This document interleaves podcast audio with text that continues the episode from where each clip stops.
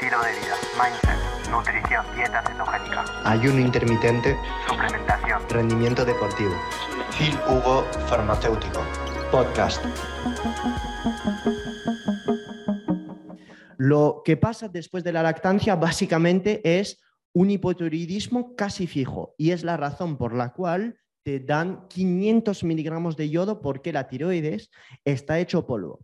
Esto tiene sentido Sí, en mi opinión tiene mucho sentido por compensar el hipotiroidismo. Ahora, tu tiroide tiene que funcionar, tiene que saber usar este yodo. Entonces, yo una tan alta cantidad de yodo, sinceramente, como farmacéutico y habiendo leído todo lo que he podido leer, hasta el día de hoy, es demasiado sujeto a un efecto que llamamos el efecto Walsakov. Entonces, este fenómeno pasa cuando tú le das un exceso de yodo a tu tiroides, es decir, tu tiroide detecta demasiado yodo e inhibe la producción de hormonas tiroideas por dar demasiado yodo. Entonces yo no soy partidario, incluso posparto, por dar tanto yodo. Sí que seré partidario por decir a la persona, usa sal yodada y métete huevos, sardinas, mariscos, para llegar a 200 microgramos, 300 microgramos de yodo y llegar a una cantidad de 200, 300 microgramos, pero no llegaría a tomar un suplemento, porque imagínate si el mismo día o durante muchos meses o semanas estás metiendo además sal yodada, mariscos, sardinas, etcétera estás a lo mejor días llegando a mil microgramos de yodo sin darte cuenta durante semanas y esto en mi opinión es contraproducente. La tiroides no se activa solo, estamos ahora hablando de posparto, que es un momento delicado pues, en, en la fisiología de la mujer, donde hay que reactivar esta tiroides. Pero esta tiroides no solo se reactiva con yodo, la tiroides posparto, yo voy a recomendarte primero al despertar con el niño ahí en los brazos, intentar exponerte al sol directamente, porque el sol aumenta la TSH y la TSH hace que por la mañana se secrete más T4 y este mismo sol, los infrarrojos de la luz blanca del sol, aumentan la conversión de T4 a T3, lo que es esto que va a equilibrar tus hormonas tiroideas, pero no solo el sol, también toda la nutrición y es por ello que posparto te dicen de meterte 500 kilocalorías más, estoy totalmente de acuerdo con esto, porque uno, tienes que alimentar tu bebé, no estar en déficit para no estar con fases de cortisol altísima durante el día para hacer frente al déficit y que de esta manera no estemos tocando la tiroides. En mi opinión, no hace falta estar tan alto en carbos, ya que no te vas a mover. Lo que no quieres durante la lactancia es ganar grasa. Yo no lo veo útil, no lo veo útil.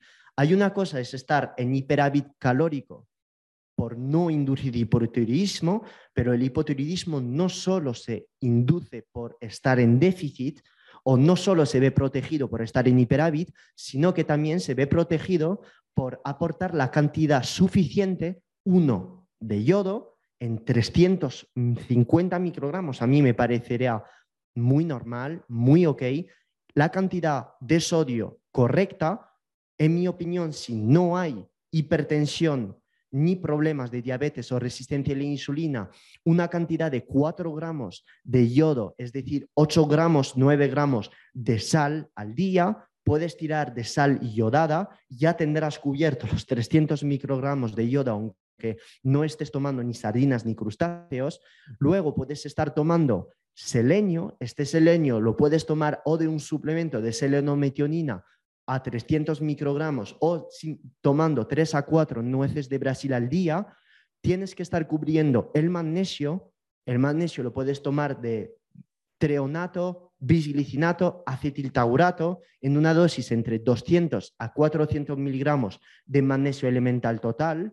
Si un día no te mueves de casa, tus pasos son de 1000 al día, no veo la necesidad de estar con tantos carbohidratos. No veo esta necesidad. Postparto hay bastante fenómeno de depresión, fatiga central. No hay esta capacidad para mm, motivarte. Siempre estás casi eh, a flor de piel. tantos carbohidratos te pueden dormir, te pueden dar menos ganas de hacer las cosas. Entonces, en un día donde no hay actividad, no estás con tu bebé ahí al sol andando, no lo veo. Es, en mi opinión, poner una nutrición sin tener nada en cuenta tu, actividad. ¿Tendría, en mi opinión, sentido? Sí, estar con 15%, 10%, no pasa nada por tener días cetogénicos. Si no estás debajo de tu mantenimiento calórico, ¿qué más da meter días donde hay menos carbos? Es justamente bueno, es justamente bueno para no crear estancamiento, no crear resistencia a insulina, etc. Porque tan altos carbos en hiperávit calórico, sin movimiento, lo siento mucho, pero para mí esto es ganancia de grasa seguro. Y a nivel mental, ¿cómo vamos a hacer? Es más, más actividad, perfecto. Miras un poco tu contador de pasos. Si hoy has andado 8.000, 9.000 pasos, perfecto. Mete este pequeño boniato por la noche y compañía. Pero días donde estás en casa, no has dormido de toda la noche porque el bebé ha llorado, eh, tu marido está enfermo y, y no, tú estás cocinando, etcétera, etcétera, pues lo siento mucho, pero estos días tu cuerpo va a reaccionar fatal a esta cantidad de carbos. Para hacer frente al hipotiroidismo ya lo tenemos cubierto. Yodo, selenio, magnesio, sodio, calorías suficientes y estar en este ligero hiperávit calórico. Lo, lo veo sensacional. ¿Puedes hacer ceto durante tu embarazo? Obviamente lo puedes hacer. De hecho, no hay absolutamente ningún estudio que haya demostrado que hacer ceto durante el embarazo sea malo. No es la ceto que sea mala o buena, es estar en déficit calórico pronunciado en magnitud y en cronicidad, lo que jode un embarazo, lo que jode la lactancia, pero no es estar con la mínima carga de carbohidratos que va a ser dañino para el bebé. Absolutamente nada. De hecho, durante el embarazo se genera un fenómeno de resistencia a la insulina que conocemos como diabetes durante el embarazo, en hiperávit calórico, comiendo pasta, arroz, pan y no me muevo, ¿qué voy a generar? Resistencia la insulina. ¿Cómo yo voy a corregir esta resistencia la insulina si todavía estoy echando más carbos? Es antifisiológico de decir a una persona de embarazo, come seis veces al día muchos carbos. Antifisiológico.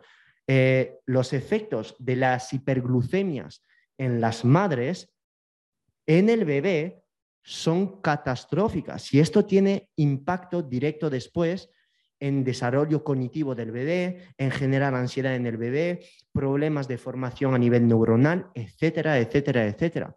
No lo veo nada lógico decir a una mujer embarazada tienes que comer seis veces con carbos en cada comida.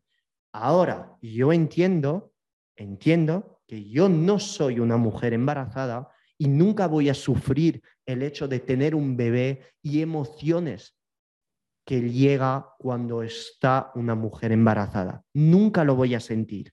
Conozco la teoría, conozco la experiencia de gente que he podido ver en YouTube, de otros médicos que me han hablado de qué es lo que pasa, pero si estamos generando un cuadro de resistencia a insulina durante el embarazo, por pura fisiología, pues no, no veo nada útil estar con toneladas de comida y toneladas de carbo.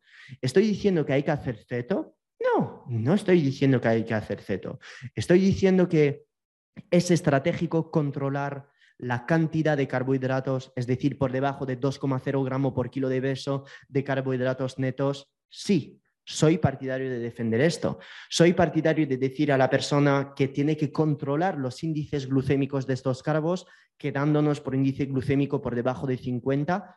Sí, soy partidario de esto. No soy partidario de motivar a una embarazada en comer todo lo que quiera. Es justamente el mantenimiento del peso de la persona y el porcentaje de grasa que es la mejor manera de cuidar a la salud cognitiva y metabólica del bebé después del nacimiento. Entonces, cuando escucho seis comidas al día, muchos carbos en una embarazada, lo siento mucho, pero para mí es antifisiológico. Repito, no soy endocrinólogo y nadie para decir lo que la gente tiene que comer. Esto es informacional. Te puedo asegurar que con la estrategia low carb de que te he optimizado, con todos estos carbohidratos posicionados al final del día, veniendo de, mm, de, índices glucémicos muy bajos a medios, es la buena estrategia por si no te quieres complicar. Que sepas que low carb de keto optimizado, entonces no haría falta hacer una carga de carbohidratos, en tu caso, eh, por los eh, fines de semana y también la fase low carb de keto optimizado, no todos los días hay carbos. El viernes, por ejemplo, no hay carbohidratos. Por eso es una dieta que yo suelo recomendar en casos de hipotiroidismo, en casos de lactancia, de embarazo, pero que sepas que no tienes por qué ceñirte a esta dieta o esta, estas recomendaciones siempre, siempre, siempre. No pasa nada por dos días a la semana irte a algo más alto en grasa. O no pasa nada, que es la fase 1, o no pasa nada por irte a un día carnívoro de Keto Flex o de Keto Cats.